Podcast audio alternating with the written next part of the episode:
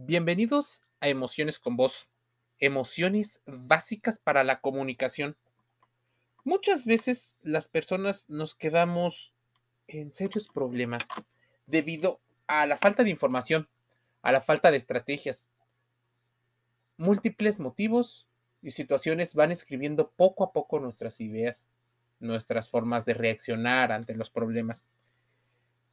Encontrando información y buscando de preferencia, interrogando incluso tus propias decisiones, te puedes encontrar artículos como del que está basado este podcast. Siete emociones básicas para usar en tus comunicaciones. Desde hace mucho tiempo sabemos que la publicidad y el marketing no es tan racional. De hecho, es mucho más emocional. Teorías como la psicología de las compras son muestra inequívoca de esto. Ya lo decía el buen Aristóteles. Los recursos a la emoción es una de las claves para convencer al público. Y si vamos a comunicarnos a través de las emociones, lo primero es que debemos de saber cuáles son estas emociones para poder eh, prevenir y gestionar algunos problemas, incluso utilizarlos nuestro bienestar. El marketing emocional, del que te hemos hablado ya en Emociones con Voz, es el conjunto de acciones, herramientas y también estrategias que lanzan las marcas para conseguir una estrategia de ventas y de posicionamiento para cultivar una especie de vínculo, de un apego eh, con sus clientes tanto los de ahorita como los potenciales, de manera que estos se sientan que la marca es algo propio a ellos, que no es una marca, sino casi una personalidad, una persona que está allí hablándoles, intentándoles comunicar algo. Claro, el negocio de la identificación es importantísimo y el negocio de la identidad. Sí, la identidad que te van formando cuando ellos son intermediarios los hace bastante mm, conscientes de las emociones. El marketing emocional se caracteriza por intentar despertar estos sentimientos en el usuario, en lugar de convencerle con argumentos racionales. Muchos de los argumentos eh, de venta siempre tienen que girar en torno a lo administrativo para tener el control. Pero pocos son aquellos que son realmente potentes a nivel emocional. Muchas de las marcas utilizan las emociones, pero a la hora de intentar vender no se les capacita a los vendedores para que lo hagan de manera emocional, sino muchas veces más racional como un proceso donde en el embudo entran muchas personas y salen realmente los que son clientes. El marketing emocional crea ese vínculo afectivo entre la marca y el consumidor, un vínculo que funciona en ambos sentidos. El cliente vive la experiencia de emociones a través de la marca, pero al mismo tiempo la marca se enriquece a través de los clientes. Digamos que es un beneficio donde varias personas pudieran salir beneficiadas. Hasta ahí, nada del otro mundo. Pero, ¿cuáles son las claves que utiliza el marketing? Mira, uno es la empatía tenemos que saber muy bien a quién nos dirigimos, esa buyer person o persona compradora, y cuáles son las cosas que le mueven a comprar e influir en todas para que éste tome la decisión de comprar en nuestro negocio. Debemos entender que cada conversión está motivada por una serie de emociones conjuntas y de momentos a lo largo de, su, de la historia del cliente, de su propia historia. Puede haber emociones que sean mm, tornadas más en lo negativo. Y por ejemplo, muchas marcas buscan evitarse alejar de lo que le provoca malestar.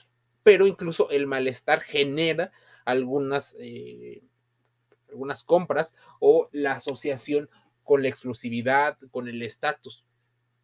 Así, muchas marcas generan un pequeño malestar y después obtienen los beneficios. Si fuera una emoción positiva la que se busca despertar, bueno, los sentimientos agradables son lo primero que nos viene a la mente. Al final todos compartimos una serie de emociones básicas que han sabido entender perfectamente aquellos que saben de la psicología humana y que la lleva, por supuesto, el mundo comercial. No hay emociones necesariamente buenas o malas. De hecho, la mayoría de las emociones eh, básicas son una respuesta a situaciones que se están viviendo a lo largo del conocimiento. Bueno, teniendo esto en cuenta y en cuanto a creatividad, es importante utilizar varios de los sentidos, casi siempre la imagen, pero utiliza más para la creación de contenidos. La sorpresa es uno de los factores sociales y culturales mm, más utilizados. Es la reacción instintiva ante lo inesperado. A nivel facial la reconocemos sobre todo por ojos muy abiertos donde las pupilas se dilatan hasta el punto de que se ve la parte blanca por encima del iris y por la boca abierta. La razón de esta expresión es que somos capaces de entender y reaccionar a lo que sucede. Utilizar a personas sorprendidas en muchas comunicaciones de marketing dan a entender al espectador que se encuentra ante algo nuevo, poco predecible, sorprendente, emocionante y lo que puede ayudar a que preste más atención. Por eso, para muchas marcas, sacar productos constantemente nuevos es, parece, la misión de todo el tiempo.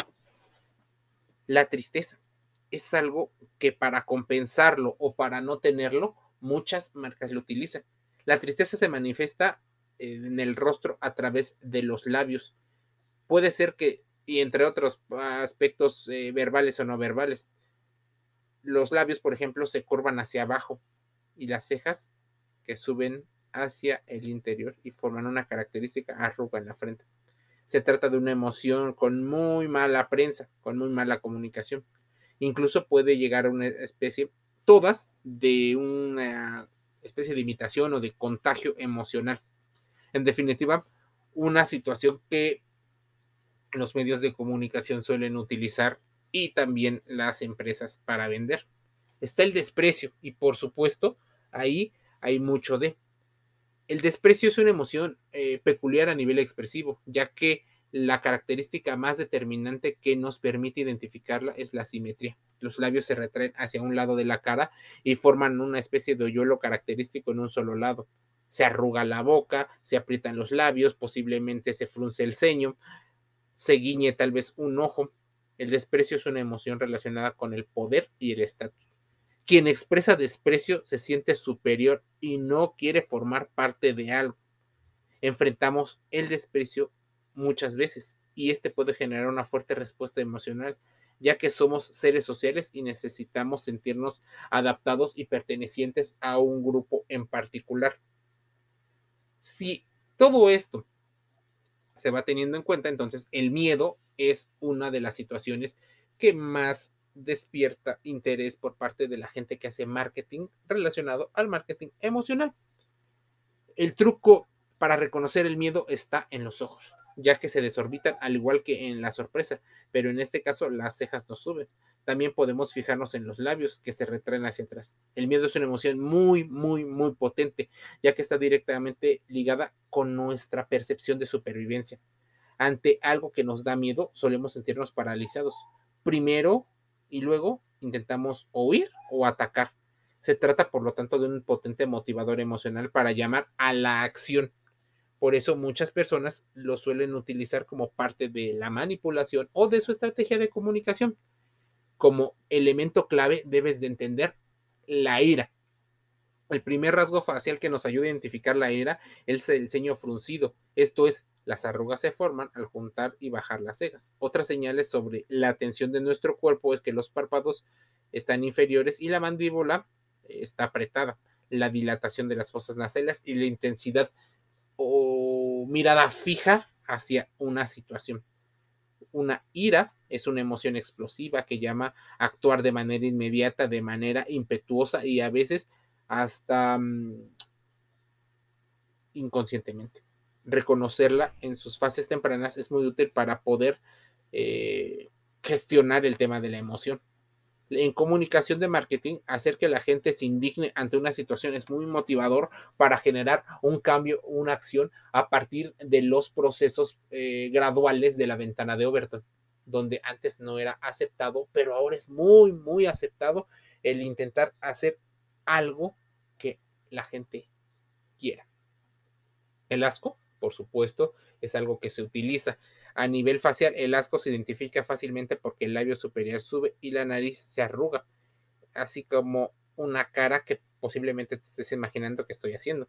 Es una emoción muy física y difícil de contener, así que lo normal en este caso es que nuestro lenguaje no verbal nos traicione. Si todo esto no es suficiente, la alegría es sonreír con los ojos, dicen algunos, pues en esa situación se distingue eh, una sonrisa entre la que es eh, real y la que es forzada. La alegría es la única emoción básica que es completamente positiva, por así decirlo, y como tal es un recurso muy interesante. La alegría facilita la conexión con los demás y nos lleva cercanos uno a otros. Si combinamos expresiones alegres con contacto visual o con no visual, esto hará que aumente y que el engagement de nuestra audiencia mejore. Así, las emociones son utilizadas en el marketing para que compres, para que consumas sea un producto o un servicio. Considéralo importante porque aunque los psicólogos consideran que existen emociones básicas que son universales y que provienen de la evolución, incluso que se llegan a mostrar eh, independientes del contexto cultural, son comunes al conjunto de la población.